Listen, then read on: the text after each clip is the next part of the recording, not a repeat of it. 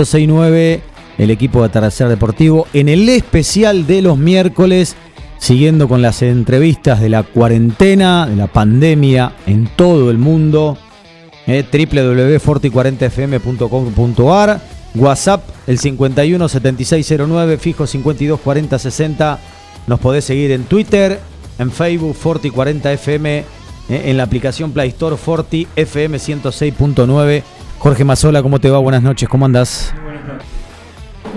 Alegre, la verdad que ya estamos en comunicación con Paulo Sila, ¿eh? así que vos ahora vas a tirar prácticamente, eh, prácticamente todo su currículum, pero bueno, una alegría, una satisfacción y no me voy a cansar de, de, hablar y de decir la humildad que tienen y que ha tenido Paulo Sila para con quien habla y con todos ustedes, porque es jugador seleccionado en, San Lorenzo, Juan todos lados, y me ha tratado como si me conociera de mañana. Martín. ¿Cómo le va, señor Pablo Silas? Es un gusto, es un placer. Martín Rafaeli desde 9 de julio, provincia de Buenos Aires.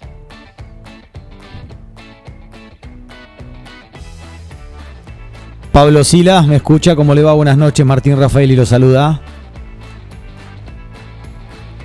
Bueno, Esperamos un segundito mientras retomamos la conexión. ¿eh? Vamos a charlar con, con Pablo Silas, campeón con San Lorenzo en el 95, jugó en equipos brasileros, anduvo por China, técnico, ahora actual, también en Brasil, en Qatar anduvo dirigiendo, campeón de... Participó en dos mundiales, ¿eh? 86 y 90, de la selección brasilera y un señor, y da gusto escucharlo. A ver, ¿no? Pablo Silas, ¿cómo le va? Buenas noches. Martín Rafael lo saluda desde 9 de julio, provincia de Buenos Aires. ¿Nos escuchás bien, Pablo? Ahora sí, ahora sí. ¿Ustedes me escuchan bien? Sí, sí perfecto, sí, Pablo. Perfecto, sí, perfecto. Estamos cortando clavo, pero bueno, gracias a Dios te tenemos en el aire. Dale. Es, es, es, un placer, decíamos en, el prólogo, para charlar un ratito y recorrer un poco tu rica historia dentro del fútbol, no solo como jugador, sino actualmente y lo que fuiste en los equipos donde dirigiste. ¿Cómo empieza, Pablo, esa aventura de niñez atrás de la pelota para poder llegar a, a, a trabajar eh, como profesional en inferiores y cómo fue siendo tu carrera para llegar a primera? Sí. Bueno, en primer lugar, un gusto, ¿no? Hablar con vos, Jorge, y bueno, y con toda la gente ahí de, que nos está escuchando. Y nosotros somos eh, en tres varones acá en casa, éramos, ¿no? Uno, uno falleció ahora hace como dos meses y, y algo.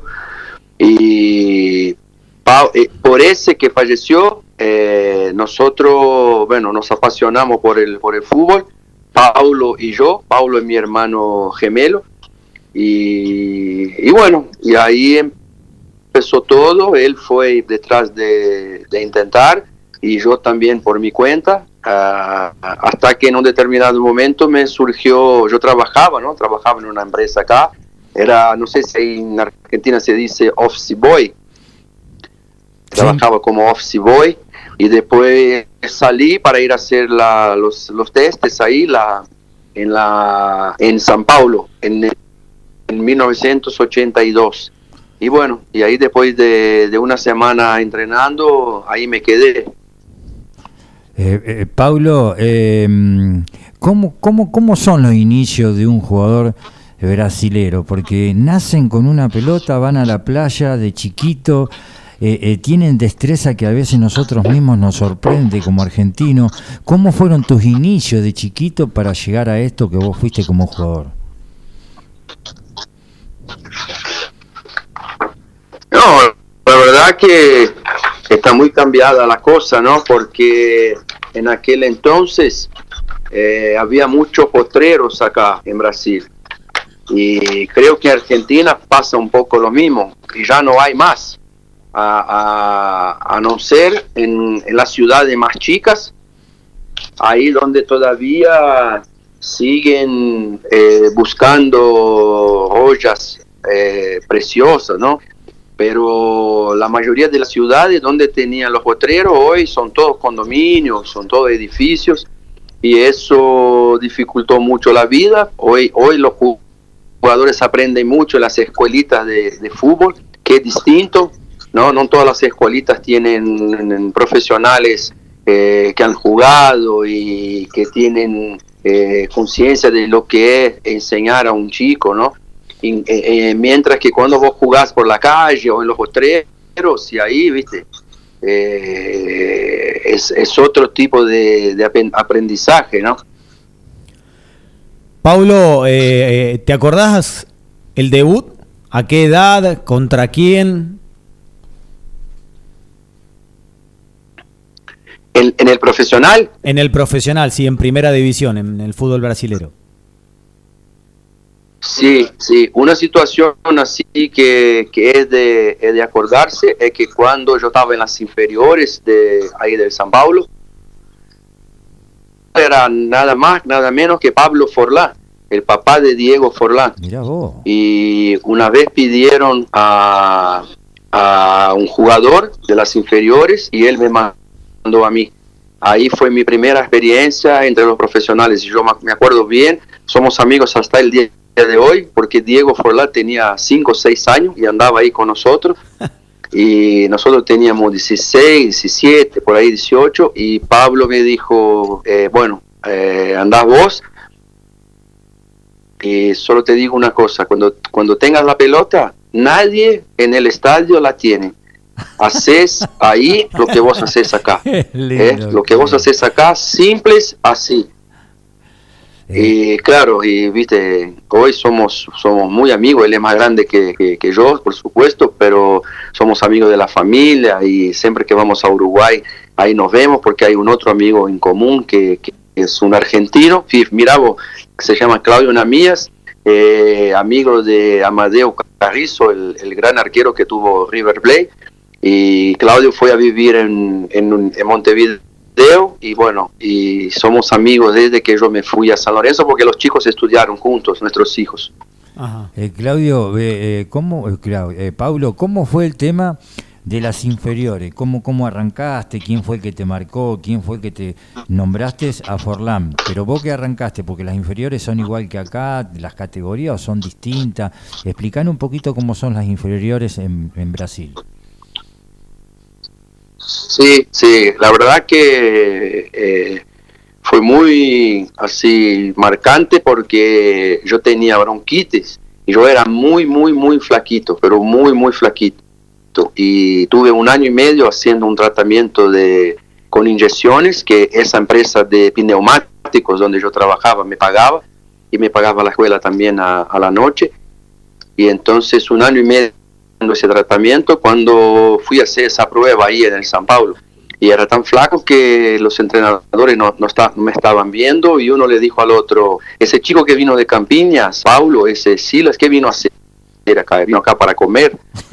Y, pero yo, nosotros crecimos, sí, nosotros crecíamos, no, no teníamos mucha plata, pero tuvimos mucha educación. Y mi papá siempre decía, eh, no tenés que firmar un documento para, para honrar tu palabra y la última palabra en tu vida y de tu hermano es el que tiene Dios. Entonces, hace tu máximo, deja tu máximo y después si él no quiere que usted se quede en algún lugar, va a ser una decisión de él. Y cuando yo escuché eso, viste, me dio mucha vergüenza porque ellos no me estaban viendo, yo estaba detrás de, un, de una pared y me quedé ahí como 45 minutos hasta que los dos se fueran. Y después que se fueron me fui yo, pero ahí me acordé de lo que... Y la primera semana confieso que no entrené muy bien, porque entrené con los juveniles, que son los, los 17. Y después cuando entrené con los sub-19, ahí la, no sé qué pasó, cuando entrené con los más grandes, parece que se me salió más fácil, lento el juego, no era tan rápido como los juveniles. Y bueno, y ahí la segunda semana me, llamaron y me dijeron, trae tu documento que bueno, te vas a quedar acá. Qué dolor eh, al sentir eso, qué bronca, ¿no? Pero qué personalidad tuviste para eh, solventar esa que te habían dicho y hacer la carrera que hiciste. Y muchos eh, hubiesen terminado antes de empezar, ¿no? Sí, sí, seguro, pero es feo escuchar esas cosas porque a uno también le ha sucedido y, y hay veces te dan ganas de volverte a tu casa. Y eh, fíjate que yo salí de una ciudad en ese entonces, 1982, que tenía 200 mil habitantes para una ciudad de 16 millones de habitantes, que era San Paulo en aquel momento, en 1982. Y entonces, eh, eh, es como, como salir de, un pueblito y, ir a una gran capital, ¿viste? Y tenía miedo, ¿viste? Porque el clima era otro, llovía mucho, hacía mucho frío, y vos, vivís ahí en un dormitorio con un montón de gente y todo eso, pero uno tiene que sacar la fuerza de adentro, eh, confiar en las personas que lo, que lo aman, que lo quieren y, confiar en el talento que, Dios le dio a uno, ¿no? Porque yo fui a probarme y dejé mi trabajo porque ellos no me quisieron dejar salir por, por, por una semana, yo tuve que salir y porque la gente más grande me dice, anda a probarte porque vos tenés condiciones y, y, eso era, era, lo lindo, ¿no? Y toda esa gente que me vio nacer hasta el día de hoy, muchos, eh, bueno, eh, comparten conmigo de, de, todo lo que fue la, la carrera, ¿no? ¿Cuánto, ¿Cuánto te valió estar en una pensión, estar con tus compañeros? Eh, ¿Cuánta fuerza te dio y cuánto te enseñó para el futuro? No, la verdad que si usted entra en mi Instagram, es eh, Silas Coach. Yo anteayer estuve ahí en el Morumbí, en el estadio, y estuve ahí en la escalerita, hay una escalerita en, espiral, donde, yo, donde todo empezó. Y ahí yo estoy con una camisa del San Pablo en la mano y digo, bueno, acá fue donde todo empezó. Un agradecimiento a, Mil por ese, por ese club ¿no? porque bueno, abrió la puerta y hoy yo soy directivo de la fundación de, del San Paulo. Nosotros tenemos una fundación para ayudar ex atletas, sus familias, sus hijos, sus esposas, ¿no? En toda parte clínica, eh, los ojos, dientes, eh, trauma, ¿no? Todo eso que, que uno eh, viste, con el tiempo va viviendo, ni, todos tienen condiciones de bancar tratamientos y bueno, y el club tiene esa, esa fundación. Estamos dialogando con Paulo Silas en vivo, en directo desde, desde Brasil, desde Sao, Sao Paulo. ¿sí? Eh, buenas noches, Paulo, un gusto. Juan Jara también se suma, me sumo a la, a la charla, el gusto de, charlar con vos. Hola Juan, buenas noches, gracias. Eh, siempre ahí en, en, la ciudad, en, Sao, Paulo, eh, pero en esos comienzos ya era lo, hiciste en la posición que después te, destacaste en la, en la, cancha o eso lo fuiste encontrando a través de, lo, de los consejos de los distintos entrenadores que te fueron llevando hasta primera? No, yo creo que en lo mío, eh, donde donde yo empecé a, jugar fue donde jugué y cuando juego hasta el día de hoy, de, ahí de 10, jugando entre los volantes y una otra vez vine un poquito más para atrás, pero siempre ahí en mitad de cancha. Pablo, y te fue muy bien en Sao Paulo, porque desde que llegaste y debutaste en el 83 hasta el 86 ganaron todo lo que fue el eh, Campeonato Paulista, el brasilero de la Serie A. O sea que armaron un equipo muy competitivo. Sí, la verdad que, nosotros eh, salimos campeones eh, sudamericanos con la selección sub-20 en Paraguay. Ahí estaba Chilaver en, el, arco, en el partido de la final. Después volví al San Paulo. Y ahí eh, salimos campeones de nuevo por la selección brasilera eh, sub-20 en Rusia, ahí jugamos contra España. El, ex auxiliar ayudante técnico de Luis Enrique eh, era un sueño era el arquero de España en ese, en ese momento. Estaba Goicochea, el, el puntero derecho, el rubio, también, que después tuvo la selección. Y, y, después salimos campeones paulistas, salimos campeones brasileros y después salimos campeones paulistas de nuevo. Entonces fueron prácticamente cinco, seis títulos en, en, en un año. Y eso me llevó a ser citado a, la selección ya para el Mundial de 86 en México. Entonces fue todo así, gracias a Dios, fue todo muy, rápido y, de muy chiquito ya poder jugar un, Mundial profesional después de prácticamente un año como profesional. Eso, eso fue, una verdad, un, un regalo al día de hoy, ¿no? Y ese primer equipo, ese primer, eh, primer equipo de primera, ¿no? Conformar la plantilla de, la primera de un, de un club eh, grande de, Brasil. Sí. Eh, ¿con, quién, ¿Con qué nombre se La verdad que, Bueno, ahí estaba Careca. Oh. Ahí estaba Antonio, ¿no? Que jugó con Maradona en el Napoli. Estaba Oscar, que había jugado ya había jugado ya tres mundiales, ¿no? el defensor central, estaba a, Gilmar, el arquero, a Müller, ¿no? Müller que delantero. su carrera ahí, una carrera muy linda como... ¿Ah? El delantero Müller. El, delantero, el delantero, sí. Esos, esos eran, en, verdad nosotros eh, ascendimos a la primera juntos, nosotros dos. Y yo me acuerdo que estaba jugando por la tercera ahí y, nosotros nos cambiábamos en el mismo vestuario de los profesionales. Y entonces yo hago el gol, un gol del boquillado así, eh, eh, como, como ese que hice a Cancelaricha ahí contra Boca en, la, en el gasómetro.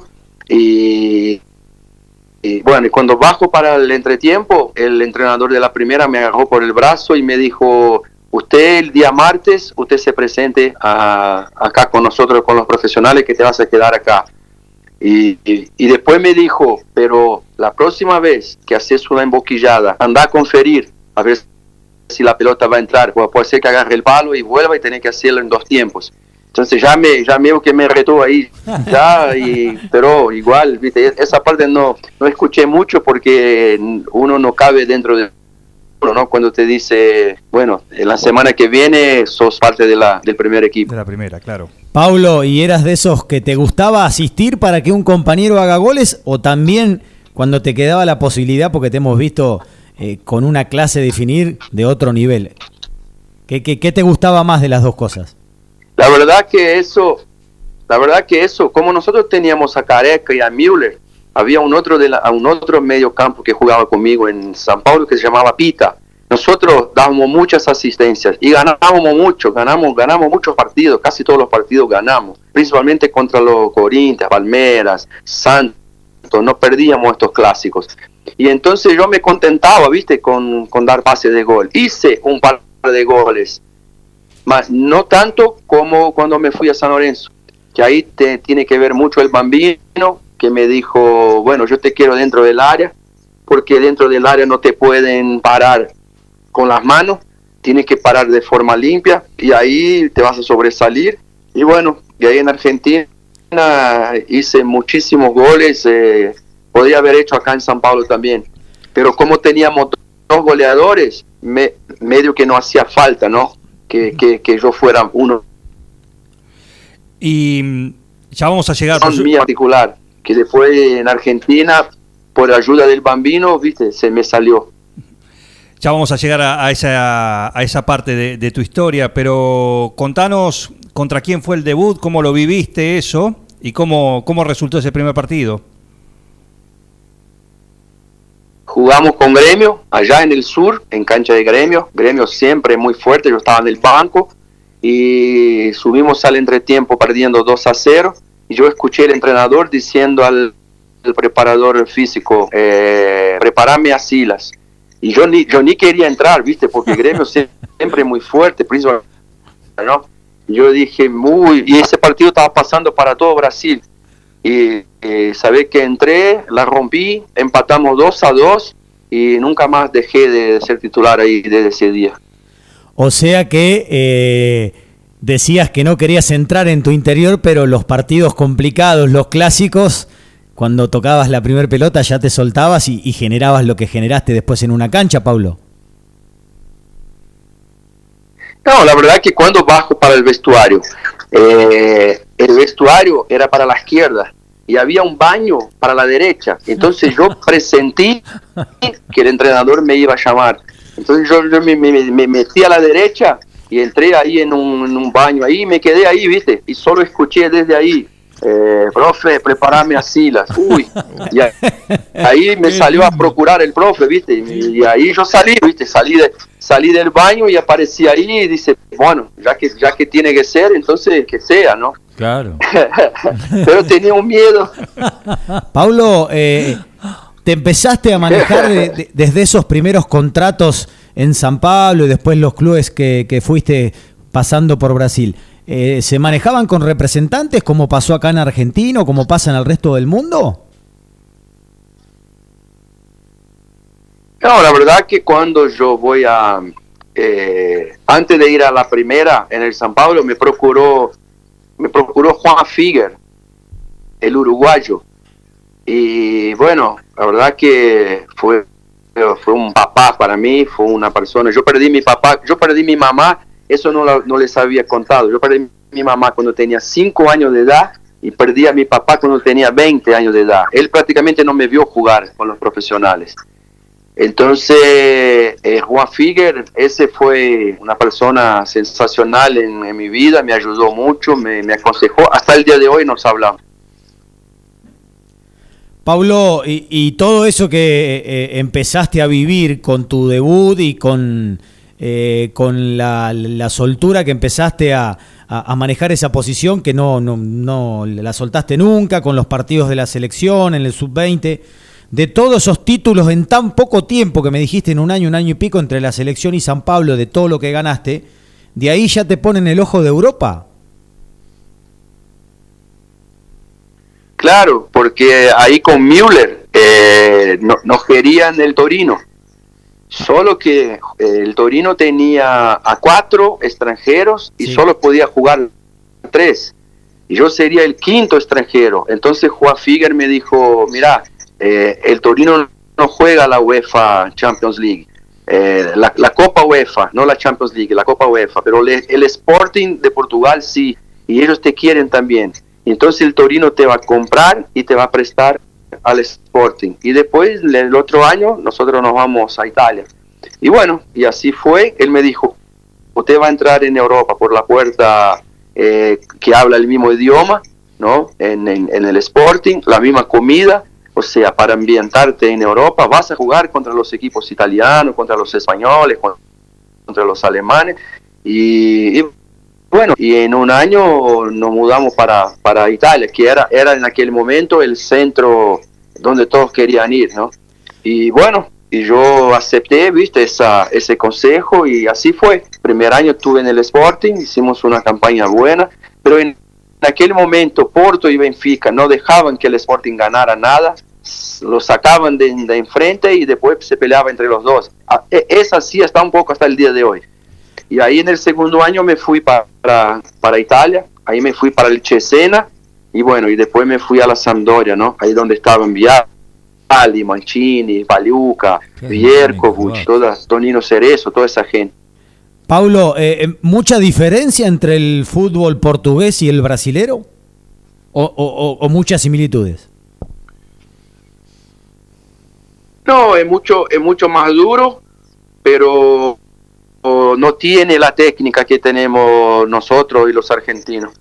Es, es, es, es dinámico también, es rápido, eh, pero no tiene, no tiene la técnica. Fíjate que, que cuando juegan mundiales y con Cristiano Ronaldo solo, no pueden, ¿viste? No pueden eh, hacer muchas cosas. Entonces sufren por esa, por esa cuestión, ¿no? Eh, Paulo, eh, me quedó grabado que tuviste la mala suerte de que perdiste a tu mamá a los cinco, a los cinco años, perdiste a tu papá a los 20, y bueno, lo que hubiese querido que ellos dos disfrutaran todo lo que vos fuiste. Pero con el transcurrir del tiempo, ellos de arriba seguramente deben estar sumamente orgullosos de vos y aparte de todo eso, fue un incentivo muy grande para vos para que ellos fuesen felices arriba, ¿no? Y seguro, yo, yo salgo a dar charlas, muchas charlas por, por Brasil, por afuera también, y yo diciendo a la gente que usted no tiene excusa, porque lo que yo voy a contar, eh, tienes tus problemas también, por ahí más grandes o por ahí menores, pero uno se levanta, ¿viste? Abre los ojos, respira, tiene que seguir, porque sobre esas cosas Dios es soberano, Él sabe el momento. Fíjate, nosotros eh, éramos nueve hijos, la más grande, mi hermana más grande, tenía 22 años. Mi papá en ese momento, cuando se muere mi mamá, él tenía ahí entre 50 y 54 años, la edad que tengo yo hoy. Imagina un papá con 50, 54, 54 años, con nueve hijos, seis mujeres, tres varones, la más grande de 22 y los dos más chicos de 5 años. Y sin embargo, viste, él llevó todo y bancó todo, fue un héroe, siempre trabajó, siempre fue eh, un, padre muy presente. Y bueno, y, la unión que tenemos hoy en familia y cuando salgo a hablar, eh, yo digo, Dios, Dios siempre tiene lo mejor. Él no te quita nada porque es malo, Él no te hace una cosa así porque no te quiere, no. Eh, porque todos estamos sujetos a ese, a ese tipo de situaciones. Pero hoy tengo familia, estoy casado hace 33 años, tengo tres hijos, tengo nietos, y, valoro mucho todo lo que me pasó en el fútbol, lo que me dio la vida, pero mi gran trofeo es la familia, el casamiento, ¿viste? Hoy de cada 10 casamientos, 6 terminan antes del tercer año. En el fútbol, eh, cuatro de cada cinco exjugadores, eh, el 78% están quebrados de, plata, están divorciados y están desempleados dos años después que se retiran. O sea, yo jugué por 21 años. Imagínate, por 21 años vos tenés que ser mejor que uno todos los días, tenés horario para todo, tenés que eh, cambios de entrenadores, de sistema táctico, de clima, de idioma, de comida, de cultura. Y dos años después que vos te retirás y perdés todo, perdés familia, perdés eh, casamiento, perdés dinero y, y, el peor, el 60, como el 65% no tienen un diploma de graduación escolar y ni saben trabajar en el mercado, no tienen habilidad para trabajar en el mercado y quedan desempleados, ¿viste? Entonces son muchos los ex atletas que están arruinados porque no estudiaron, no supieron valorar eh, eh, las otras cosas que no fueron solamente el fútbol. ¿no? Crack de fútbol. Crack de, crack de fútbol y crack de persona, acá nos dice Raúl Perrota, para, para vos, es parte del equipo que está escuchando la transmisión también, así que este saludo es para vos, de otro talento, otro crack acá del fútbol local. Pero me llama la atención estos números que das, estas estadísticas muy precisas, muy concretas. No estamos hablando de cantidad de pases, de asistencias, de goles. Eh, estás hablando de unos datos muy precisos también del mundo del fútbol. Eh, sos, ¿De dónde te nutrís de esto? ¿De dónde viene toda esta información? Hay, hay, hay dos eh, proyectos que nosotros trabajamos uno se llama el proyecto mentor, o sea, cuando uno empieza, entonces tiene que tener a alguien de la familia o que sea el apoderado, el hermano, el papá, el que sea, que lo aconseje ah, y que no y que el mundo del fútbol, porque vos de un día para el otro eh, sos conocido en, todo Brasil, vos de un día para el otro sos conocido en todo el mundo y estás adentro de las casas de las personas y ahí uno te reconoce en la calle y vos decís, pero ¿cómo ese me reconoce? Bueno, yo te reconozco porque usted está dentro de mi casa. Cuando prendo el televisor y te veo ahí, en la sala de mi casa, en el cuarto, en el living, donde sea. Y entonces, esa es la primera parte. Muchos se pierden ahí. Una vez yo pregunté a un piloto de avión eh, ¿dónde, dónde se puede tener problemas con los aviones. Él dice, o cuando sale o cuando baja en el aire es muy difícil. Y entonces Entonces, en el fútbol es igual, o cuando sale, cuando empieza o cuando termina. Entonces, y el otro proyecto se llama Games Over, o sea, cuando el juego termina. Uno, el jugador eh, eh, juega ahí de, de, sus 20 a 35 años en media y después tiene que, que, ahorrar la plata para los otros 55, 60 años de vida que va, que va a tener.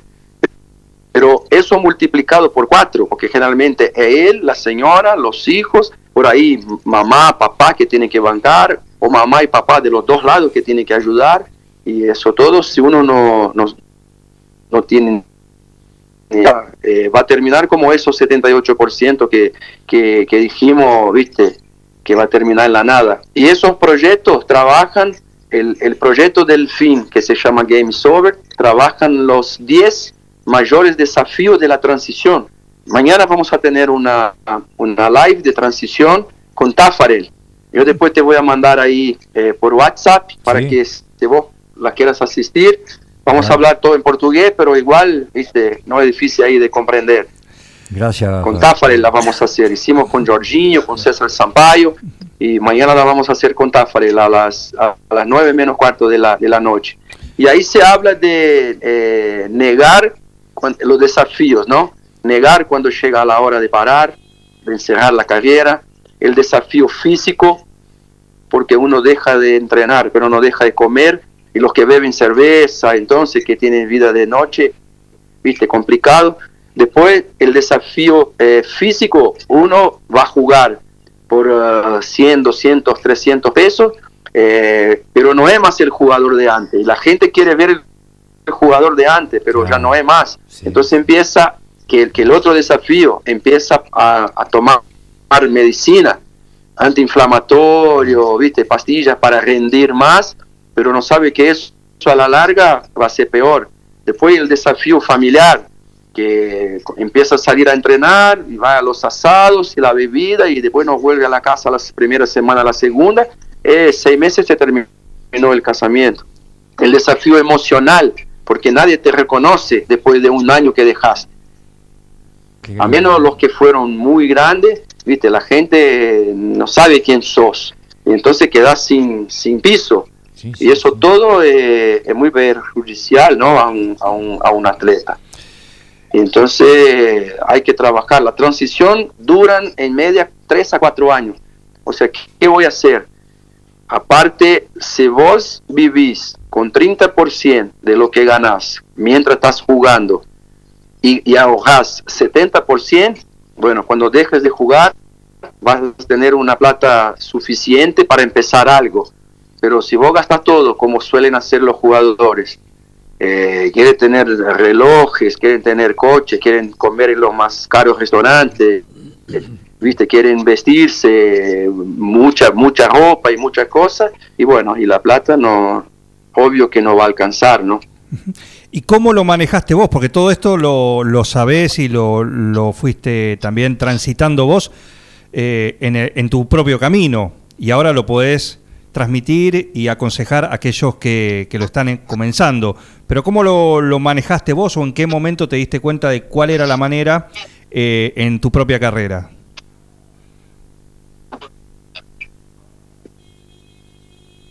Mirá quién está llamando acá, Tafarel. Mira, eh, la verdad que yo cuando empecé en el San Paulo, eh, habían ahí un grupo que se llamaba Los Atletas de Cristo y ahí eh, no, hacían reuniones con nosotros. Había un ex piloto de Fórmula 1 que, bueno, que, que, hablaba para nosotros todas las, eh, el, el, atleta y la fama el atleta y el dinero, el atleta y el ser titular y el banco de suplente, el atleta y la familia y el noviazgo y el casamiento. O sea, nos iba dando directrices de el atleta y la prensa, o sea, cómo lidiar con la prensa, cómo posicionarse y todo.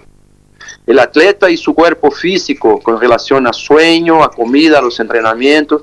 Entonces, todo eso eh, me enseñaron ya desde los comienzos y, y, bueno, y yo soy muy agradecido a Dios porque viste tenía todo para, para no salir bien la cosa, pero al contrario, siempre tuve gente alrededor que, que me enseñaba, ¿no?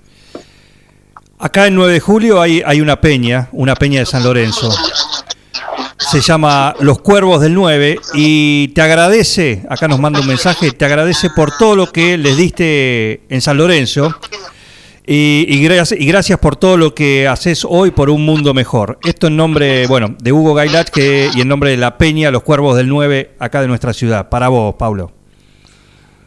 Mirá si ha dejado huella. Ah, gracias, en, en agradezco mucho. Ojalá podamos ir un día ahí bueno, y estar presencialmente con, con esa gente, ¿no? Eh, Pablo, eh, verdaderamente estando escuchándote muy atentamente, ¿eh? estás dejando una imagen, eh, un mensaje tremendamente eh, muy, muy nutritivo para los jugadores que vienen de ahora, porque viste los chicos como son, pero también para todo aquel eh, que se cree que es el fútbol y nada más, y detrás del fútbol hay una persona, hay una vida, y vos con tan poquito, con una humildad tremenda, estás dando lo que se tiene que hacer eh, en el fútbol y después del fútbol. Claro, no, nos, hoy, hoy yo soy socio de una empresa que se llama Amplia Consulting. Si vos entras por el Instagram y vas a ver ahí, Amplia Consulting.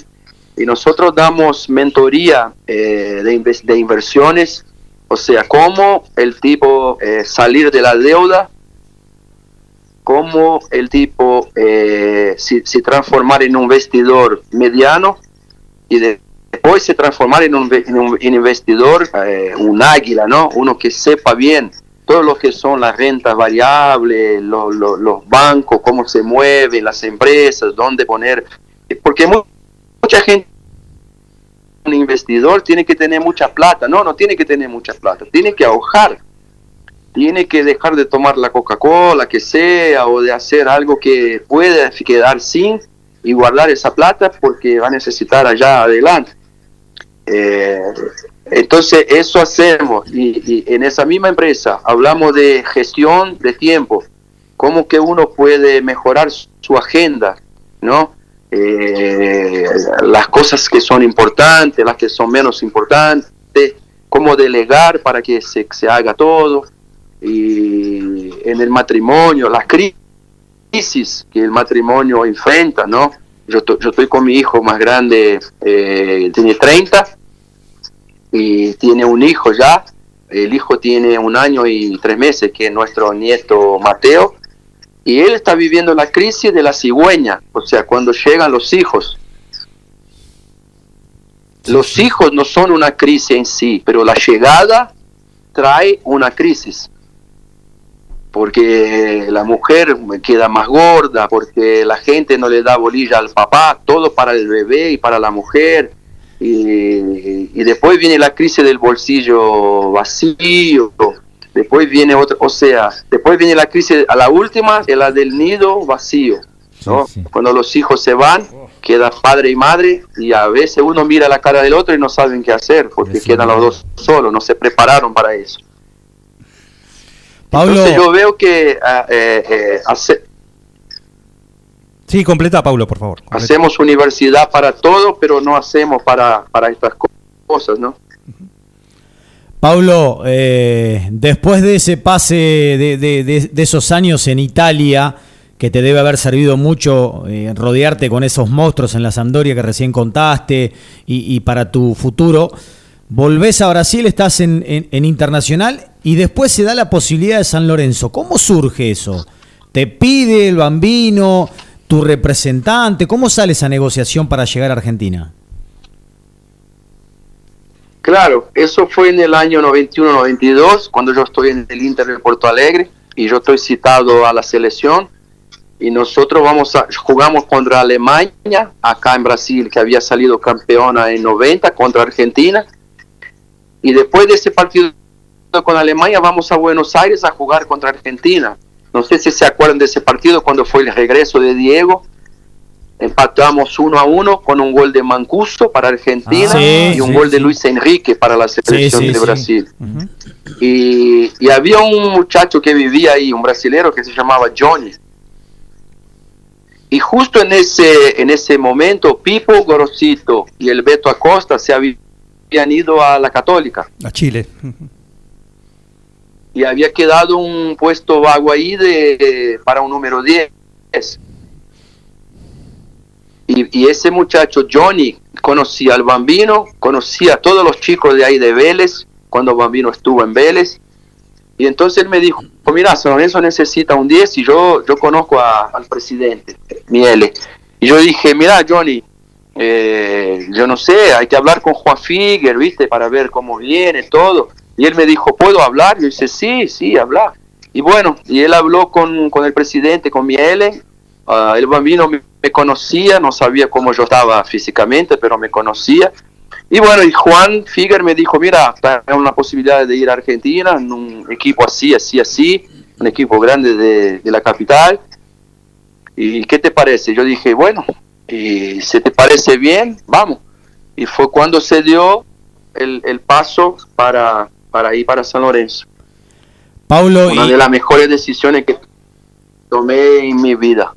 Paulo, y, y el haber jugado en la selección también te, te- te dio mucho en, en- en crecer como persona, en rodearte con, con grandes jugadores y aprender, los técnicos que tuviste. ¿Cuánto te sirvió? Es lo máximo para un jugador aspirar a jugar en la selección de su país. Y nosotros acá en Brasil acostumbramos decir que la cosa buena uno se habitúa rápido, ¿no? Entonces, cuando vos vas a la selección y jugás con Sócrates, con Zico, con Ah, Falcao, con Leão, con Tonino Cerezo, con Éder, ¿viste? Y ahí eso todo te facilita mucho la vida, ¿no? Y entonces yo no era tonto ni nada, y yo me di- yo dije, de ese, de ese barco no, no quiero bajar nunca más, ¿no? De ese tren no quiero bajar nunca más. Y ahí, viste, eh, agarré con todo lo que tenía y la cosa fue saliendo, salimos campeones de la Copa América, eh, yo jugué como titular, había jugado el Mundial 86, la Copa América 87 ahí en Argentina, nos quedamos en, en Paz o Marco Paz, en Córdoba. Marcos Paz. Marco Marco Paz.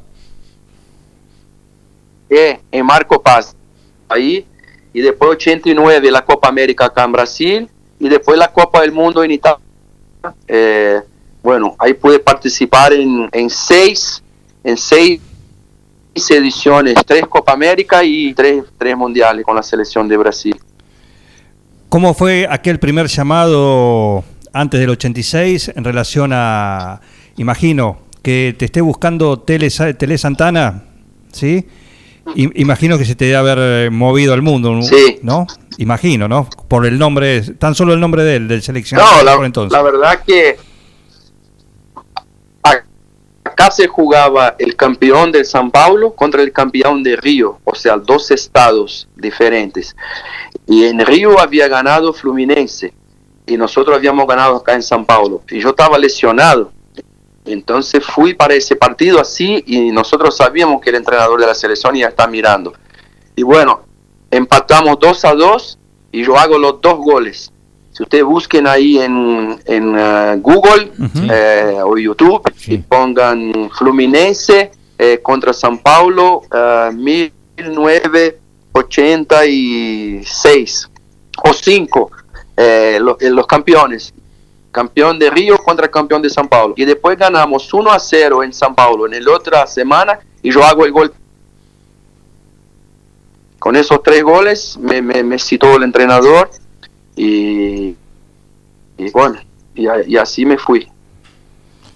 ¿Y cómo, cómo, cómo fue llegar a, a ese mensaje que te llegó hasta presentarte, no solamente con, con el técnico que te citó, sino también con toda esa figura? ¿Qué pasaba por tu cabeza? ¿Viste el estómago muchas veces cómo te agarra esa sensación? ¿Cómo asimilaste todo y cómo fue cuando te presentaste ante semejante figura con la selección brasilera? Y la verdad que yo compré la mejor ropa que, que mi plata podía en ese momento y me fui a Río, ahí al Intercontinental, al hotel, que era la presentación. Pero yo, si yo te digo la verdad, yo no estaba ni ahí para la selección. Yo quería conocer a Zico, Claro. porque Zico estaba citado también Y entonces yo cuando entro ahí en el hotel, yo, yo buscaba por todos los lados a, a Zico, a ver dónde estaba. Y, y bueno, y solamente cuando fuimos separados de toda la prensa que estaba ahí y entramos en una sala privada donde estaban solo los jugadores, cuando yo entro, que doy el primer paso, él estaba ahí, en, bien, bien enfrente. Apretó mi mano y me dijo, muy bien, usted mereció la, ser citado. Así que un gusto conocerte. Y, uy, y él, él estaba con un jeans, zapatos y media, una camisa de manga corta, y yo solo no, no, no estaba con gravata, con la corbata, porque, viste, no encontré una corbata para poner. él muy simple, solo faltaba estar en short, ¿viste? Sí, claro. ¿E- ¿Era, era tu ídolo, Pablo? Zico. Sí, sí, va a morir, sí. ¿Lo, lo, lo- lo podés comparar con, con- con grandes de Brasil también? ¿O, o- o es lo máximo para vos? No, no, no. eh, él acá, eh, lo único que le faltó es lo que le falta a Messi, salir campeón mundial con la selección. Porque la consideración que la gente tiene por él acá es algo, es algo abajo de, abajo de Pelé y por ahí de Rivelino, ¿viste? Porque es, es, está considerado en un nivel de lo más alto posible, ¿viste? Si hubiese sido campeón mundial, estaría ahí en el escalón de, de Diego, de, de, de esa gente, de Platini, de, ¿viste? de, de Beckenbauer, de esa gente grande, grande. Dijiste algo, Pablo, que es importantísimo. Vos que sos un jugador con mucha trayectoria. ¿Por qué eh, el jugador se caracteriza o se potencia más o menos igual que Messi y Zico si no ganan algo como un mundial? ¿Tanto vale un mundial para que un jugador de las condiciones que tienen este, como el que vos nombraste y Messi, que no se discute, tienen que ser más grandes o menos grandes si ganan un campeonato mundial? ¿Por qué es así, Pablo?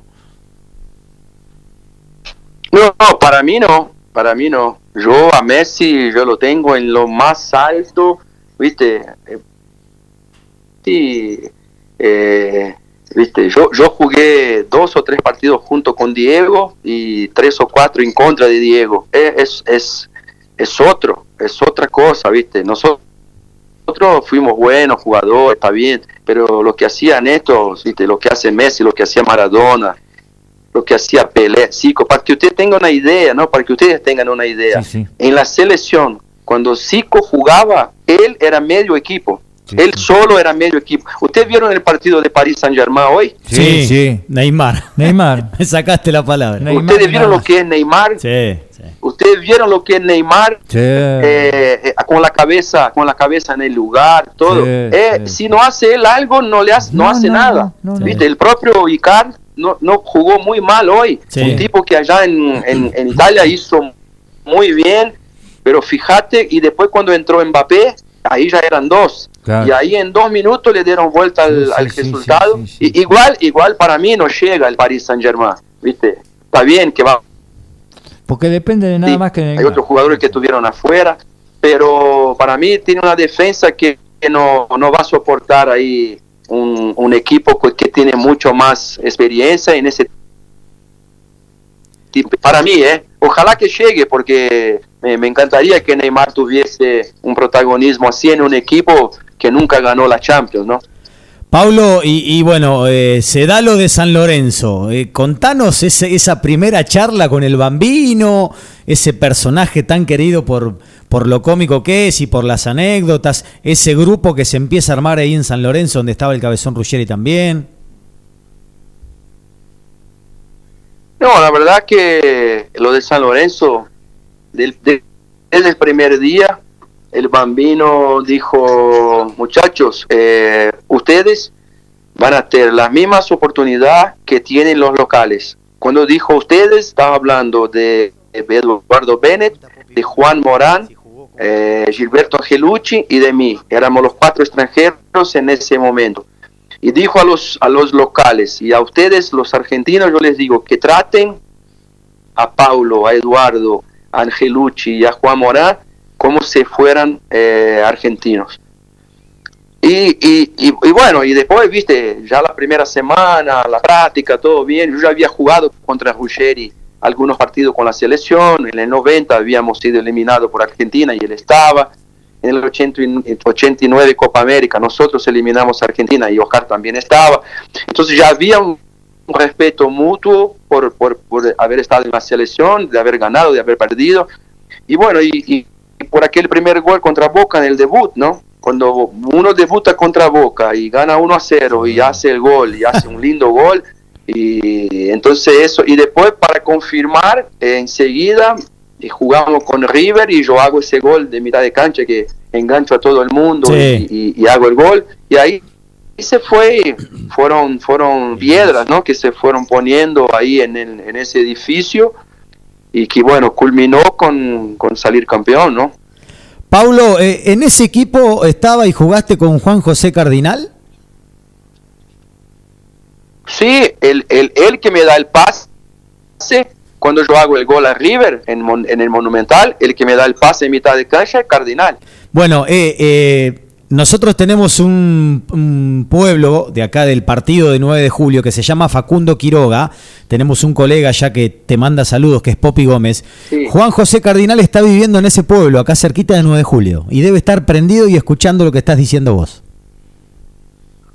No, un beso a Cardinal, un tipo bárbaro, un tipo que me cuidaba mucho dentro de la cancha, que me protegía mucho y que nosotros sabíamos que él tenía campo por ahí, que la familia tenía campo, no sabíamos dónde era. Sí, sí, de esta zona. Pero fue la más linda asistencia que alguien le puede haber dado en toda mi carrera, fue esa que me dio Cardinal.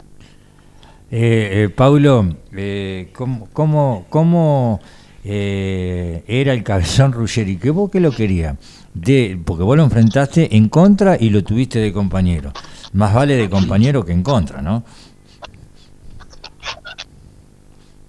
Y sí, pero líder de nacimiento, Sí, sí. líder, líder total. Sí, un tipo que no solamente hacía el, el link entre nosotros y la directoría, sino que hacía el ambiente entre nosotros y nosotros mismos, viste, el grupo. O sea, un tipo que había ganado todo, un tipo campeón mundial, que había agarrado el gusto por ganar. Y cuando él, él mismo dice que cuando el Coco Basile lo llamó a Miele, hablando que Oscar quería jugar en San Lorenzo, y Miele dijo, pero usted no está muy grande, ¿no? Para jugar acá en San Lorenzo. Y él dijo, Sí, yo te voy a ca- sacar campeón. Usted me lleve que yo te voy a sacar campeón. Sí, sí, la contó, la contó.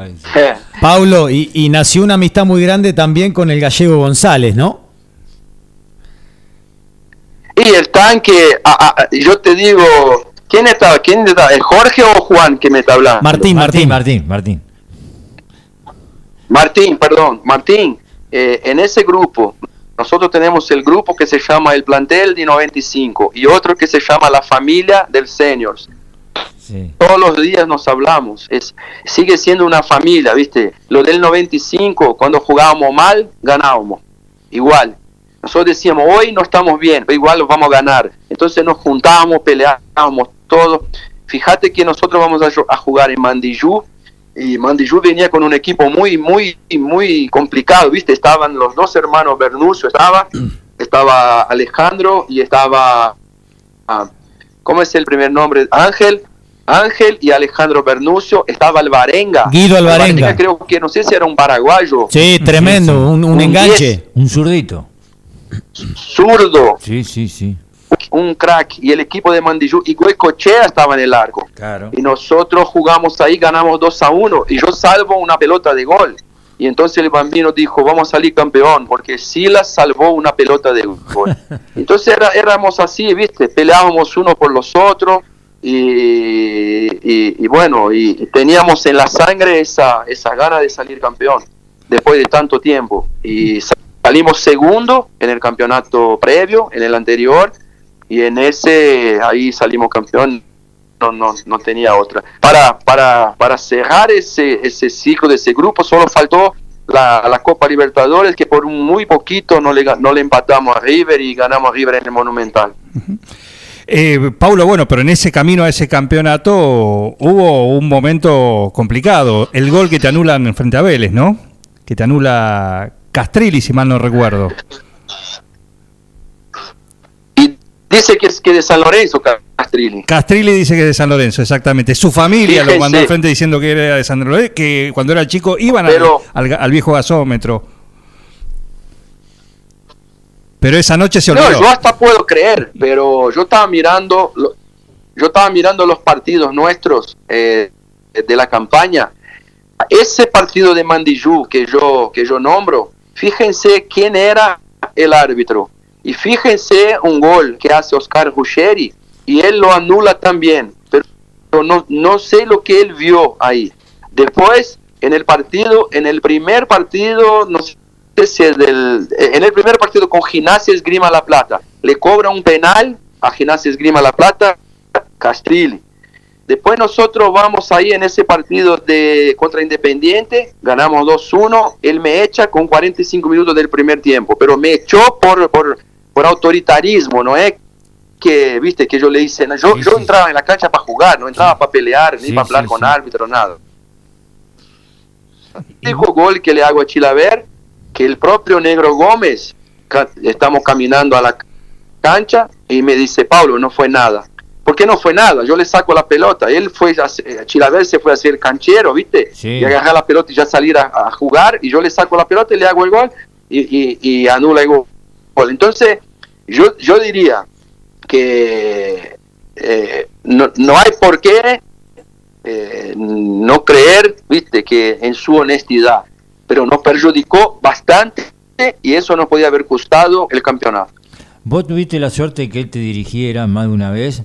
¿Y, y- y qué, qué era? ¿Autoritario? ¿Quería ser diferente a todo lo demás? ¿Era así? ¿Era un, Muy. era, era un personaje? Muy, muy, muy autoritario. Él quería, eh, eso es una opinión, ¿eh? puede No, estar no. equivocado No, también. Sí, pero sí. Es, es una opinión personal. Para mí, él quería ser el centro del, Eh. del show y no los jugadores. Sí, porque hablaba con los ataja pelota, viste, Ah, hablaba con, con- a, a Oscar, parece que no le no lo quería mucho a Ruggeri, Sí. porque siempre tenía un- una otra cosa en contra de Ruggeri, viste, y conmigo también, y no sé por qué, viste. Pablo, ¿y, y alguna anécdota de ese plantel? Porque había, había unos nenes bárbaros que se prendían en, en las bromas. Y, hasta el mismo Bambino Veira, cuando se tenía que, que joder, se jodía. el ¿Alguna- gallego González, el cabezón. cosa para contar. Ya te está riendo. Sí, porque yo sigo escuchando la, las anécdotas, viste, y de Oscar también, ellos muchos, pero nosotros fuimos a jugar en Colombia contra la selección de Colombia y fíjate, un, un equipo, ¿no? San Lorenzo, y el entrenador de Colombia medio que, que nos menospreció, ¿viste? O sea, ¿qué vienen a hacer acá? A jugar contra una selección fuerte como Colombia, no sé qué. La verdad goles Eduardo Bennett y un gol hizo el Panchito Rivadero. Y Javier Neto ganó el premio de mejor de la cancha. Entonces yo no estaba en el vestuario ahí cuando se termina el partido y, y- y yo dije, Javi, uh, felicitaciones, fuiste mejor de la cancha. ¿Puedo ver el premio? Y él dijo, sí, era una arpa, ¿viste? Una arpa chiquitita Sí. así, del, del tamaño de, de una mano, un poquito más grande. Sí. Y yo dije, Javi, es una arpa arpa, él dijo, es un arpa, él dijo, sí, sí, Pablo, el arpa de Noé, me dijo.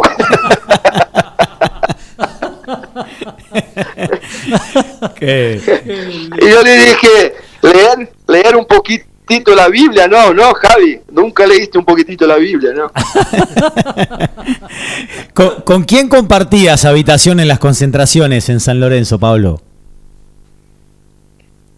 Con Manu Sovic, le, le hice la vida, yo le digo a Manu Sovic, Manu, yo te hice la vida, yo te hice, yo te hice ser un jugador de verdad, ¿eh? Y hoy está en Fox, es mi compañero, ¿no? Porque yo trabajo acá en ESPN Sí, sí. y somos todos una, una cosa sola ahora. Sí. Y yo, yo siempre cuando hablo con Manu, hablamos seguido, y yo digo, Manu, yo te hice la vida, ¿eh? a, a- la- a vos y al Pampa, hice la vida a los dos. ¿eh? Pablo, y, y después de, de ese paso eh, por eh, el fútbol argentino, por San Lorenzo, de la consagración, volvés a- al club que te vio nacer, a San Pablo. claro, después de 10 años de, andar por el mundo, ahí me llamó el San Paulo para volver y por eso salí de San Lorenzo, pero igual me arrepentí, ¿viste? No, no debí haber salido en ese momento. Yo estaba con un, con un problema en la rodilla, me había operado y en el muslo de la pierna también, ya me había operado ahí, no estaba rindiendo lo mismo, pero qué sé yo, con un poco de tratamiento y un poco de paciencia, creo que podría volver a jugar en un, un buen nivel. Y, y, digo eso que me arrepiento porque nosotros tuvimos, como todos ustedes saben, el tema de, Mirko, ¿no? De, Sarik. Sí, de Mirko Sarik. Qué sé yo, pudiese, pudiese haber ayudado de alguna manera, ¿viste? Y, pero yo ya no estaba más, entonces eh, sé que no tengo nada que ver, que nada, pero uno tiene una, una cosa de cristal para saber el futuro, ¿no? Pero me hubiese quedado un poco más y hubiese podido hacer algo. Paulo, y después te, te, vas a Japón, sale lo de Japón, y después ya volvés a Brasil para eh, estar los últimos dos o tres años donde eh, ya ibas pensando en tu retiro, ya, se iba dando por el tema de las lesiones y eso. Ya, ya, eso, eso. Cuando me voy a Japón, ya la última plata así buena que, iba a cobrar como jugador. Entonces, cuando volví de ahí ya tenía como 34, 35. Entonces jugué el Atlético Paranaense, ¿no? ese que salió recién campeón de la Sudamericana. Ahí fuimos campeones con el Atlético Paranaense. Y dos, tres equipos más acá chiquitos y, dejé. Pero fue, fue, fue, una carrera hasta los 38, fue, fue muy buena, fue muy buena. Eh, Pablo, eh, eh, ¿qué encontraste diferente del fútbol brasilero al fútbol argentino? Porque para mí son diferentes. Ustedes tienen mucha técnica, juegan muy, como es, expresivo, y nosotros somos más táctico, estratégico, más con mucho ritmo. ¿qué, ¿Qué encontraste vos la diferencia como jugador estando dentro de un campo de juego? No, yo veo que, los brasileños mejoraron mucho esa cuestión de, ser reconocidos por la técnica, están jugando mucho más eh, el, eh, así la parte de la pelea, ¿no? Del partido, o sea, están entendiendo más que en, hasta un determinado momento no se daba mucha bolilla para la Copa Libertadores. Y de un determinado momento para adelante fue que Brasil empezó a valorar la Copa Libertadores. Entonces empezó a entender también cómo se juega la Copa Libertadores, empezó a entender que era necesario traer a jugadores uruguayos, argentinos, ¿no? bolivianos, paraguayos para, para jugar porque entendían mejor esa, ese, ese formato de competición que la Copa Libertadores. Y yo veo que en Argentina los jugadores son mucho más unidos dentro de la cancha. Nosotros en San Lorenzo éramos, éramos mucho, era, era, era un grupo muy unido. Y después yo veía que eso era una normalidad en los equipos eh, peleaban mucho juntos, ¿viste? por los ojos. Y acá en Brasil eso no era tan, tan así. Había cuatro o cinco que eran las estrellas y los otros, viste, ahí venían detrás, pero no había esa, ese, viste, ese, ese objetivo único y que todo el mundo tiraba para el mismo lado. Entonces eso, eso me, me encantó mucho y me enseñó mucho cuando yo fui a jugar ahí en San Lorenzo. Paulo, te voy a interrumpir porque te van a saludar. A ver si lo reconoces. Hola, Pablo. Hola, Juan Cardinal te habla, el gringo. ¡Eh! ¿Qué haces, Juan? ¿Cómo andás tanto tiempo? Y sí, y sí, tenés que venir a jugar con los seniors ahí un día u otro que yo esté para que nos encontremos. Le estaba diciendo a los muchachos, a, Juan, a Martín, a Jorge, que vos me di la asistencia, la, más grande asistencia de toda mi vida, que fue esa ahí en el Monumental, que hago ese gol contra River, ¿viste? Tuve un poco de trabajo después que me diste la pelota, ¿no? Pero igual una asistencia, ¿no? Sí, ¿cómo está? No, ah, porque a veces hablo con Panchito, la barra, así que estamos en el grupo y eso, y, por ahí hablamos de vos y eso, por eso estamos comunicados, porque ahora estoy acá en el campo, eh, estoy a 350 kilómetros de capital, pero bueno, sé ir a Buenos Aires ahora con todo este tema, no, no estoy yendo mucho, pero los juniors, viste, jugaban los lunes y acá como trabajamos y eso, por ahí me queda medio incómodo, pero bueno, eh, siempre quiero estar en contacto. A vos te veo siempre, viste, porque este gol que hicimos contra River pasan por todo lado, entonces estamos nosotros dos y, después los otros están ahí, viste, participando, pero hoy pasa la pelota y yo voy dentro del arco, entonces no hay cómo olvidarme de, vos. Así que un gustazo hablar con, con vos, Cardinal, y un beso a la familia, viste, cuídate y bueno, siempre en el corazón, ¿no? Parece la, cuando lo, lo escuchamos al negro Enrique hablar de el que le dio el pase para a, Maradona en, el Mundial 86 para aquel gol contra los ingleses, ¿no? Eh, sí. Es más o menos así la historia con ustedes, está vivo, está vivo el negro Enrique. Sí sí, sí, Charlamos con él hace unas semanas acá también. Así fue que fue el hermano de él, ¿no? Eran dos hermanos, ¿no? Sí, el que jugaba tres, tres, tres hermanos eran. El que jugaba de tres, que fue en tu época, y el que jugaba de volante por derecha, que jugó en la selección argentina y salió campeón del 86. Ah, entonces puede ser que eran, que eran otra, otra familia, otro. Eh, sí, yo me acuerdo, yo me acuerdo de ese pase ahí contra Inglaterra.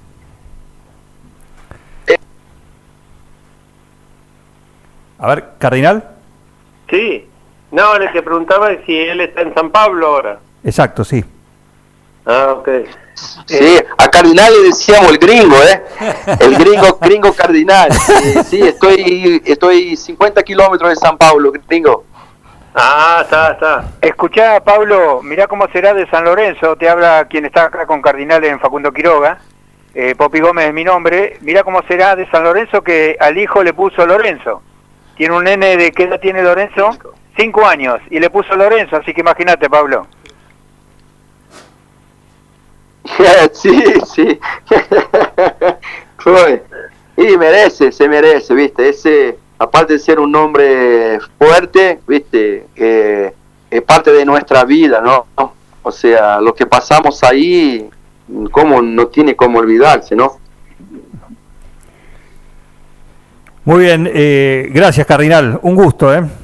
No, mandarle un abrazo muy grande a Pablo y... Decíselo vos, bueno, te está escuchando. Oh, Pablo, bueno, te mando un abrazo grande y saludo a toda la familia y bueno, cuando organicen algo, bueno, lo decía el Panchito, cualquiera, que, vamos a estar en contacto. Después yo te voy a sacar, te voy a dar el teléfono mío, le voy a dejar a los chicos y eso, y así no estamos en contacto, cualquiera lo que necesite, eh, acá estoy. Claro que sí, eh, Cardenal. Eh, Jorge tiene mi número, así que ah, después te lo pasa y mandame un, un, mensaje y estamos al habla ahí. ¿eh? Un abrazo fuerte para vos también, un gusto grande hablarte. Bueno, un abrazo grande, Pablo. Chao.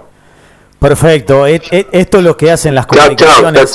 Eh, y, a Popi Gómez, agradecerte, eh, nuestro colaborador ahí en Facundo Quiroga, eh, justo Cardinal está ahí. Nosotros charlando con Pablo Silas y te sacamos a, al, que te dio el pase en ese gol que tanto nombraste.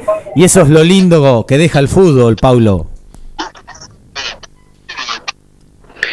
Sí, viste, y acordarse que nadie llega a ningún lado solo. Eso, viste, eso es. A veces hay gente que te cree más que vos mismo.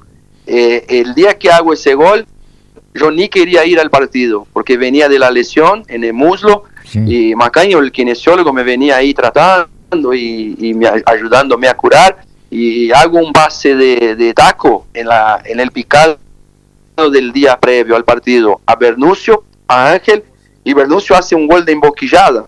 Y entonces el bambino dice, uy, Pablo está listo para mañana. Yo no estaba listo, cosa ninguna, ¿viste? Estaba, estaba, podrido ahí con, con, la rodilla y todo. Y él me dijo, Pablo está listo para mañana, ¿viste? Y me llevó, me quedo ahí en el banco y bueno, el entretiempo ya me pone y bueno, y yo la, dos, tres toques que, que toco la pelota, hago ese gol. Entonces hay momentos, viste, que hay gente que te cree más que vos mismo. Es, eso, eso es muy interesante, ¿no? Pablo, eh, qué caricia al alma, ¿no? ¿Cuántos años hace que vos no tenés comunicación con, con el gringo? ¿Cuánto hace que no se ven? Y por intermedio de una comunicación, vos fijate lo que es la vida, ¿no? Entre los dos se encontraron y qué emoción cada uno deben haber recibido, ¿no? Y obvio que sí, viste, porque eh, como dije, eh, yo no tenía preocupación con lo, con lo futbolístico cuando yo llegué en San Lorenzo. Yo nunca había jugado en Argentina. Viste, lo más próximo de Argentina para mí era Portugal, que era un fútbol también con ritmo y con mucha pegada, viste, con, con físico. Y entonces yo cuando llegué ahí me abrazaron como si fuera un- uno más. Entonces, y Cardinal era- y eso, eso fue muy lindo, ¿viste? Eh, todos, todos, todos, los, los cordobeses, ¿viste? Eh, bueno, y después fue nuestra vez de, de retribuir, ¿no? Cuando, cuando llegó el perro, cuando llegaron otros, y nosotros tratamos de, de que se sintieran en casa, ¿no? Eh, Pablo, seguramente en ese equipo había muchos jugadores, que se entienda bien, rústico y con personalidad, y vos con tu condición y la calidad que tenías necesitaba tener el respaldo a la hora que te pegaran, salieran para que vos te sintieras fuerte. ¿Eso te sucedió en todos los equipos? Porque, viste, cuando uno tiene las condiciones que tenés vos, siempre necesitas el mismo de decir, bueno, yo voy al frente, pero tengo el tanque de guerra atrás. Y no, no fue así en todo lado. Cuando yo llegué en el Sporting, no me pasaban la pelota, ¿viste? Ah, sí. Yo pasa. cuando la agarraba tenía que solucionar los Sí, temas sí. y hacer que, que la cosa pasara, pero no me pasaban la pelota. Pero ya ahí es cuestión de, de- de- de celo, de envidia, de, que no... te- eh, eh, eso es entendible. Pero cuando vos te sentís protegido, qué lindo que no, porque vos sabés que vas y detrás tenés todos estos animales que salen en defensa tuya. Y vos querés retribuir, ¿viste? Nosotros cu- cuando teníamos charlas entre nosotros, eh, Ruggeri, eh, lo- los volantes, eh, el gringo mismo, Fabián Carrizo, que también estuvo con nosotros un tiempo, después se fue a Boca, el propio Galeto, Neto, Monse, ellos me decían, Paulo, usted no tiene que volver mucho, ¿eh? Volver hasta acá mitad de cancha, ayudarnos, no tenés que ser un robador de pelota, pero cuando tengamos la pelota, hacer tu modo y agarrar la pelota. Porque vos tenés que ser la pausa, vos tenés que ser el que dé el, el- el ritmo, vos vas a ser el que va a tirar la pelota de gol, vos vas a ser, o sea, y así eh, son lo- los 10 ahí en Argentina. Son los que manejan los cambios, manejan la, la temperatura, la velocidad, la hora de frenar un poco. Y, y entonces eh, yo me sentía muy cómodo. ¿Viste? Aparte teníamos una cancha muy con un pasto muy bueno y una cancha eh, ancha donde, se- donde yo me podía mover con mucha tranquilidad. Era difícil que uno me, viste, Perico Pérez, eh, eh, As- no era Astrada, Marcelo Gómez, que eran los que marcaban bien, viste, no me hallaba mucho, el Villarreal mismo de River, no, no me encontraba, en Boca era, no era Junta, era Caña, Caña, eh, eh, Mancuso, Mancuso jugaba ahí, de- de- entonces era difícil porque yo me, me movía mucho y cuando la encontraba una cancha buena, con la velocidad que tenía Monse, con el manejo de pelota y la patada, con el manejo de, de- de balón que tenía Galeto, ¿viste? Wow. Fue la velocidad de Viallo, los goles de Gallego, de Eduardo Bene, la velocidad de Arbarelo, el liderazgo de Oscar allá atrás, ¿viste? La juventud de Rolly, de Manu, de Arevalo, la experiencia de Pacet también, que nos salvó la vida un montón de veces. ¿Viste? Después cuando entraba Pancho, cuando entraba Ortega, cuando entraba Tuso, cuando entraba Graña, cuando entraban los chicos que estaban en el banco, Eduardo Bennett, todo, eh, o sea, teníamos equipo y teníamos banco de suplentes también. Eh, Pablo, ¿cuándo, ¿cuándo empezaste a sentir? Teníamos entrenador. ¿eh? Sí, eh, ¿cuándo empezaste a sentir que eh, se estaba acabando, se estaban acabando los cartuchos futbolísticos? Y cuando la edad empezó a llegar y, la lesión también, tuve dos lesiones, una operación de, rodilla, una esa en el muslo, y, viste, ya sentís que, que no tenés la misma facilidad, y ya la patada ya no te sale con la misma fuerza, con la misma potencia, y ya ves que, que ya, te, ya te logran marcar con un poco más de facilidad y ahí ya te empezás a tirar un poquito más atrás también para jugar de volante, para ayudar a controlar el partido y ahí, viste, ya eh, es, es lo natural, ¿no? Paulo, ¿y, ya en tu interior veías a, a, a Paulo Silas técnico? No, no quería, yo no quería porque los entrenadores que trabajé tenían una vida muy, muy solitaria ¿viste? Después yo fui a, comprobar que eso era así. Incluso la psicología dice que más del 90% van a tener, eh, tienen propensión al síndrome del pánico en la vejez. Porque es mucha presión. Vos estás ahí, viste, eh, la prensa, los directivos, los jugadores, los contrarios, los apoderados que interfieren mucho, viste y eh, el fútbol es un, infelizmente, es un, es un deporte que no es limpio. Y entonces, y yo no estoy habituado, viste, con, con cosas raras. Con, entonces, cuando, cuando yo me sentía perjudicado, ya me volvía loco. Imagínate si vos estás manejando y tenés 30 para, para son como 30 hijos que un entrenador tiene. y ahí, viste, y te quieren interferir en el trabajo y todo. Entonces, eh, eso todo muy difícil. Por eso yo no quería. Pero también, ¿viste? me empezaron a decir, anda, anda, anda, anda, y bueno, y yo fui, fui a hacer todos los cursos de la, de la Federación acá de Brasil, viajé a Europa, a, a, los equipos de Europa, a visitar entrenamientos, fui a Real Madrid y para aprender. Y, y, la parte de adentro de la cancha es la menos preocupante. Pero el entorno no, no me gusta para nada. El entorno es muy, es muy feo y, ¿viste? Eh, la gente me pregunta si me, si me, gustaría un día ser entrenador de San Lorenzo. En San Lorenzo me gustaría ir, pero como otra función, no, no como entrenador. Porque tiene, tiene un plazo de validad la vida del entrenador. gana, gana o pierda, tiene plazo. Son dos años, tres años como mucho. No es Europa que... Y Ferguson también es un tipo raro y aparte. Es difícilmente va a volver a, suceder que uno esté más de 20 años en un mismo club. ¿Y cómo, pero, pero finalmente lo fuiste? Fuiste, tuviste tu experiencia como, como director técnico y ya que la tenías sí, no, yo sigo siendo yo sigo siendo entrenador pasa es que ahora estoy trabajando en la televisión entonces como tengo contrato y suelo respetar los contratos entonces eh, mientras no termine nada y aparezca algo que yo vea que hay proyectos, que de hecho uno va a poder eh, trabajar, si no, si no, no. ¿Y cómo jugaba o cómo te gusta que juegue tu equipo?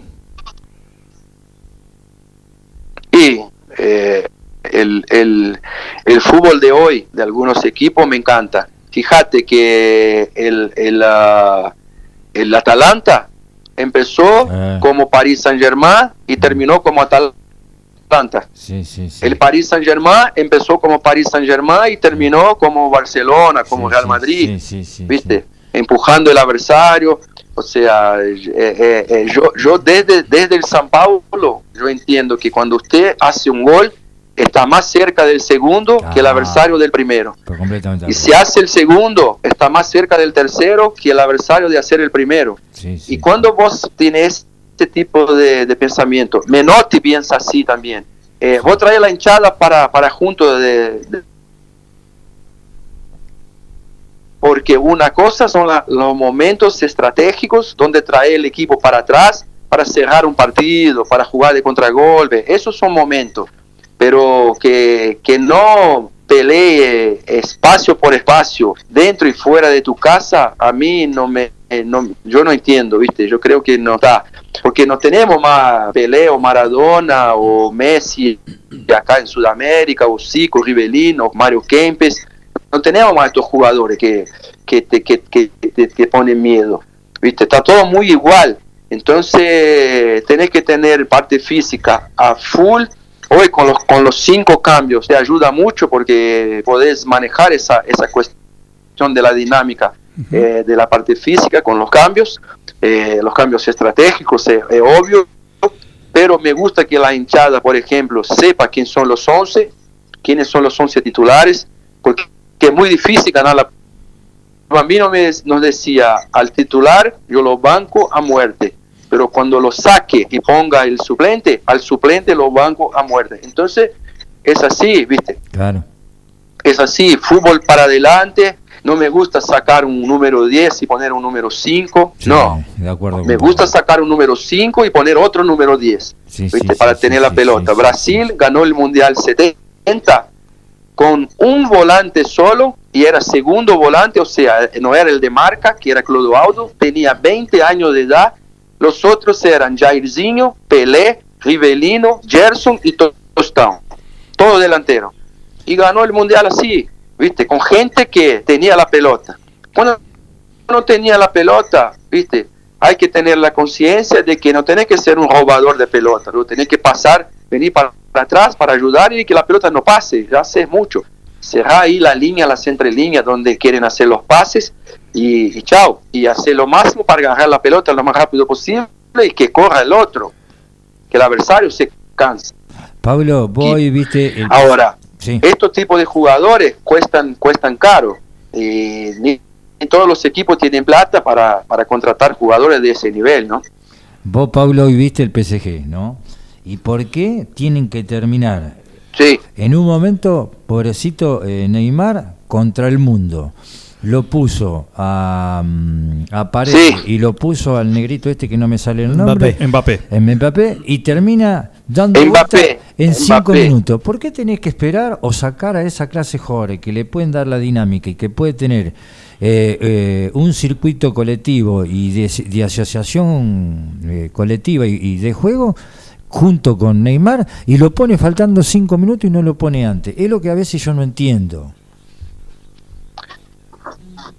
No, pero yo, yo a mí me calienta mucho porque tenía que echar de Europa al referí que le permitió al jugador en ese Copa de Francia que fue que le pegó a Mbappé y casi lo hace operar. Sí, sí, sí. y, sí, sí. y- y ni, y ni le iba a sacar tarjeta, le sacó tarjeta porque el VAR lo llamó y le dijo que era para sacar tarjeta, porque ni. Le, ni le iba a dar la amarilla al jugador. Entonces hoy Neymar lo, lo, lo, lo cazaron por todo el tiempo. En el segundo tiempo, ya con casi 30 minutos, fue a dar la primera tarjeta amarilla a un jugador y después le sacó como 3, 4 a los de PSG. Entonces, y ahí si Neymar protesta, le va y le saca amarilla, como, como lo hizo, como le hizo a Neymar. Sí, sí, sí. Ento- ah, y, entonces, Messi, Neymar, eh, Pablo Aymar, ¿no? Que no juega más, Gallardo, sí, eh. Gorosito, Sila, qué sé yo. Eh, tiene que proteger a estos jugadores, tiene que dejar que jueguen y ti- tiene que, y tiene que amenazar a los que pegan y no estar haciendo vista gruesa, viste, cuando le pega, le pega, le pega. Yo llegó un momento del partido hoy que yo hinchaba mucho por, PS, por PSG, porque yo veía que si pase el Atalanta iba a morir en el partido siguiente, Sí, de acuerdo. porque no iba a aguantar con ese, con ese, con esa ah, mentalidad de, de- de miedo que tenía.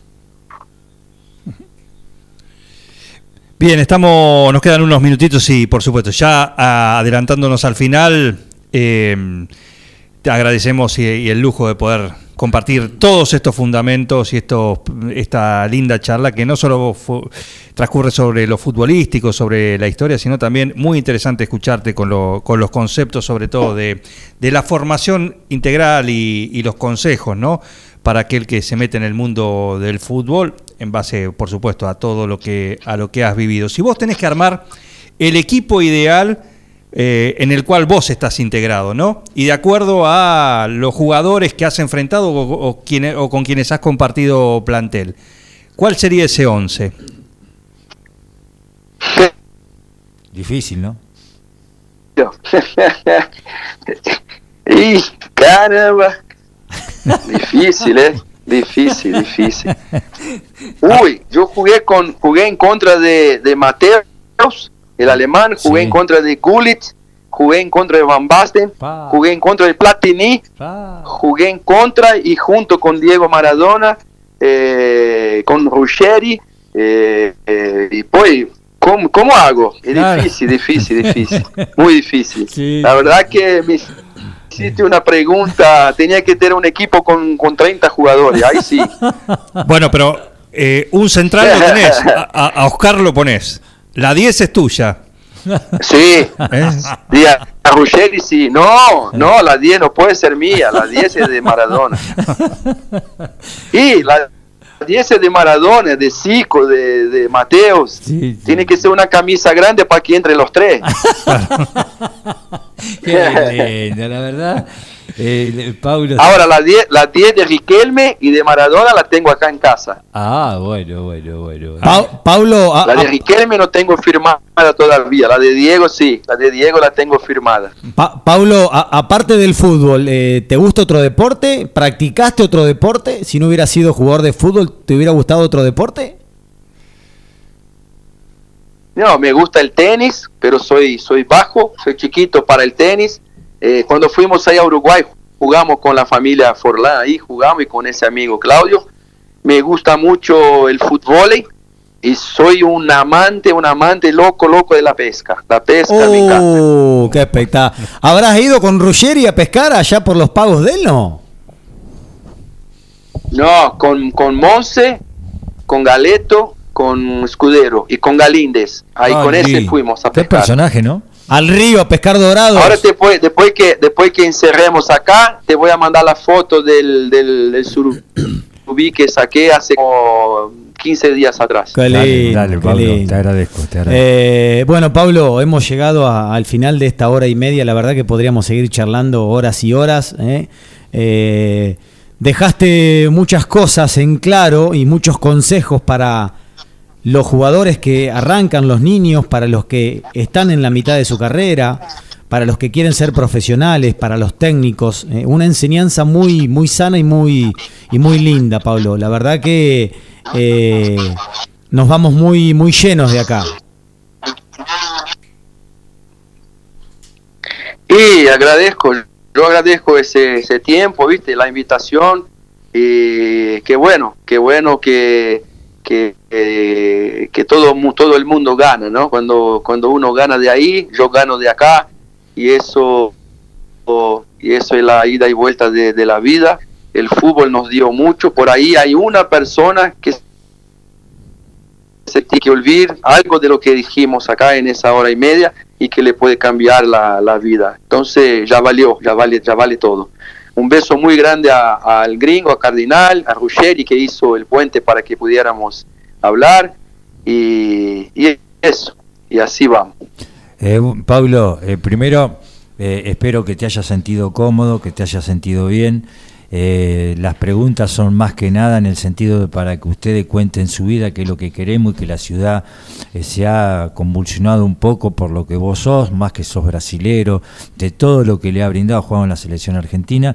Y de mi parte agradecerte el respeto que has tenido para conmigo y las veces que me has contestado y me has tratado como fuese uno más. Así que más que, más que nada orgulloso de poder haberte tenido en la radio, de que 9 de julio te has escuchado y agradecerte en la forma que me trataste. ¿eh? No, un gusto, Jorge, un gusto. Estamos acá. La, la verdad que, eh, que uno no es, no es, no es más que, que nadie, ¿no? Que eso eh, creo que es el punto de partida. Entonces no tiene por qué serlo. Dice que, y con eso los, los saludo a todos. Dice que la humildad es una virtud que cuando uno piensa que la tiene, ya la perdió. Bueno, Paulito, mañana te estaremos mandando la nota y agradeciéndote nuevamente todo lo que has pasado hoy y tendrás la nota Tercer Deportivo, provincia de Buenos Aires, 9 de julio, a 260 kilómetros de la capital. Y yo te voy a mandar el pescado. La foto, aunque sea. Dale, dale. Abrazo a todos. Abrazo, cuídense, Chao, Pablo. Pablo. Gracias. Abrazo. Chao, Pablo. No nos dejó, nos dejó enseñanza de vida, nos enseñó enseñanza de lo que es una persona, cómo tiene que ser, cómo ti- se tiene que manejar, cómo es cuando termina su vida futbolística y aparte de todo eso, tenemos que agradecer a Oscar Ruggeri, que Forti 106, Atardecer Deportivo, y nosotros tres acá tenemos el privilegio de poder hablar con gente que sigue demostrando y nos sigue enseñando lo que es la humildad. Así que creo que si con todo esto no aprendemos ser más humildes de lo que podemos ser, no aprendemos nada. Y Raúl Perrote un día dijo algo que es fundamental. Y lo tengo siempre presente, que aún nada- No lo hagas, grandá. No, No, no. lo No, me- no, me- está, estuvo prendido. No, y 200 quién? millones de mensajes y se la agarra conmigo porque dice que a mí me gusta el, el fútbol defensivo como Guarán. Alguien, Se le cae una lágrima de la emoción escuchando todos los conceptos es de Pablo Silas. Es una persona grande y yo siempre saco Bastante. algo que, que, Una persona que, grande. que aprendí de él. Un Cuanto grande. más grande sos, si no aprendés, si no cambiás, algún problema tenés. Y si no tenés humildad, desgraciadamente en algo está fallando. ¿Eh? De mi parte- Programón. Programa. ¿Eh? La Espero que, que- la gente del otro lado haya estado y esa nota de Poppy con, con Cardinal fue tremenda. ¿eh? No, la verdad que lo de Popi No, fue se pasó. Se pasó. La gente de Quiroga toda aprendida y le mandamos un saludo, como siempre. Gracias, Juan. Gracias, Jorge. Cerramos con los auspiciantes que no tuvimos tiempo de la presentación publicitaria. Agradecerle y pedirle disculpas a los auspiciantes. ¿eh? Nos vamos de esta manera el miércoles del programa Tercer Deportivo. Eh, El viernes. El viernes, perdón. El A las en Insta- 20. El jueves en Instagram, ¿quién está? Mañana en Instagram estoy con el cabezón Claudio Mucio. Ah, qué central. un señor. Ah, eh, eh, oh, eh, un estilo Ruggeri, así. Qué central, papi. Y el domingo estoy con el fantástico. ¿Quién es el fantasma? Eh, sorpresa. ¿Perrota? No, no.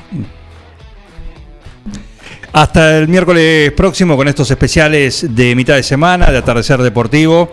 Recuerden que pueden escuchar no solo este que acabamos de terminar con Paulo Silas, eh, sino todos los que venimos haciendo desde hace ya más de tres meses. Tres meses aproximadamente con todos los nombres del fútbol nacional e internacional, como también lo pueden, lo pueden ver. Eh, en Spotify buscan lo que son los podcasts de Atardecer Deportivo, ahí están cada uno de, de los programas para disfrutar. También tiene la, la repetición los domingos a las 14 que van escuchando lo- los programas anteriores. El próximo miércoles será el momento de reencontrarnos acá con el señor Mazol, el señor Rafael y con todos ustedes eh, en estos especiales de mitad de semana que llegan gentileza de estos anunciantes.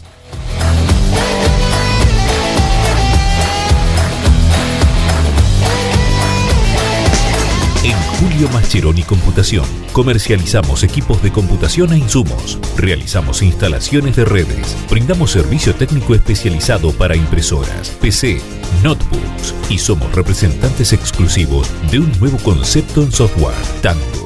El mejor sistema de gestión para administrar eficazmente su empresa. Somos especialistas en informática, hardware, software y tecnología. Somos Julio Mascheroni. Cardenal Pironio 1278 www.mascheroni.com.ar Nutralmix. Nutrición animal de bovinos, cerdos y equinos. Líder en el país en productos de concentrados proteicos y distribuidores de Betty Pharma. Nutralmix. Desde la ciudad de 9 de julio para todo el país. Ruta 5, kilómetro 261. Teléfonos 02317 611 612 611 613. Visita nuestra página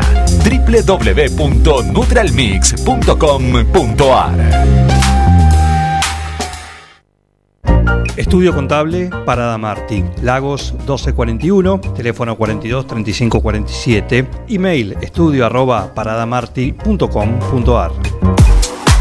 Pizzería Francesco, la posta de lo bueno. Empanadas, sándwich, tartas, tortillas y la mejor variedad de pizzas. Abierto de martes a domingo con envíos a domicilio. 52 18 10. Pizzería Francesco, la posta de lo bueno. Atardecer Deportivo. El programa donde vive el fútbol.